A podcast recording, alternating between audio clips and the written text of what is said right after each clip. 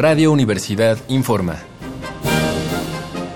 Corte informativo matutino del domingo 25 de agosto de 1968.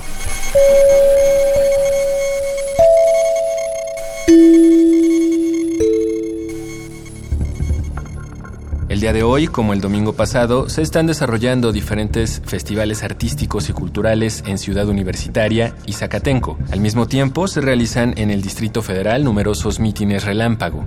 En ellos, las brigadas informan sobre la disposición de los estudiantes al diálogo público y además, estas invitan a la población a participar en la manifestación del 27 de agosto que irá del Museo Nacional de Antropología al Zócalo.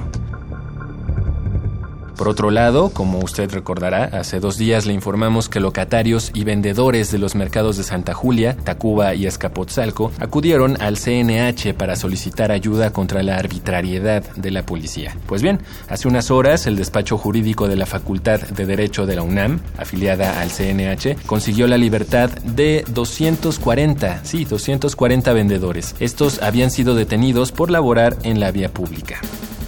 Seguiremos informando. Siga pendiente de los reportes de Radio Universidad.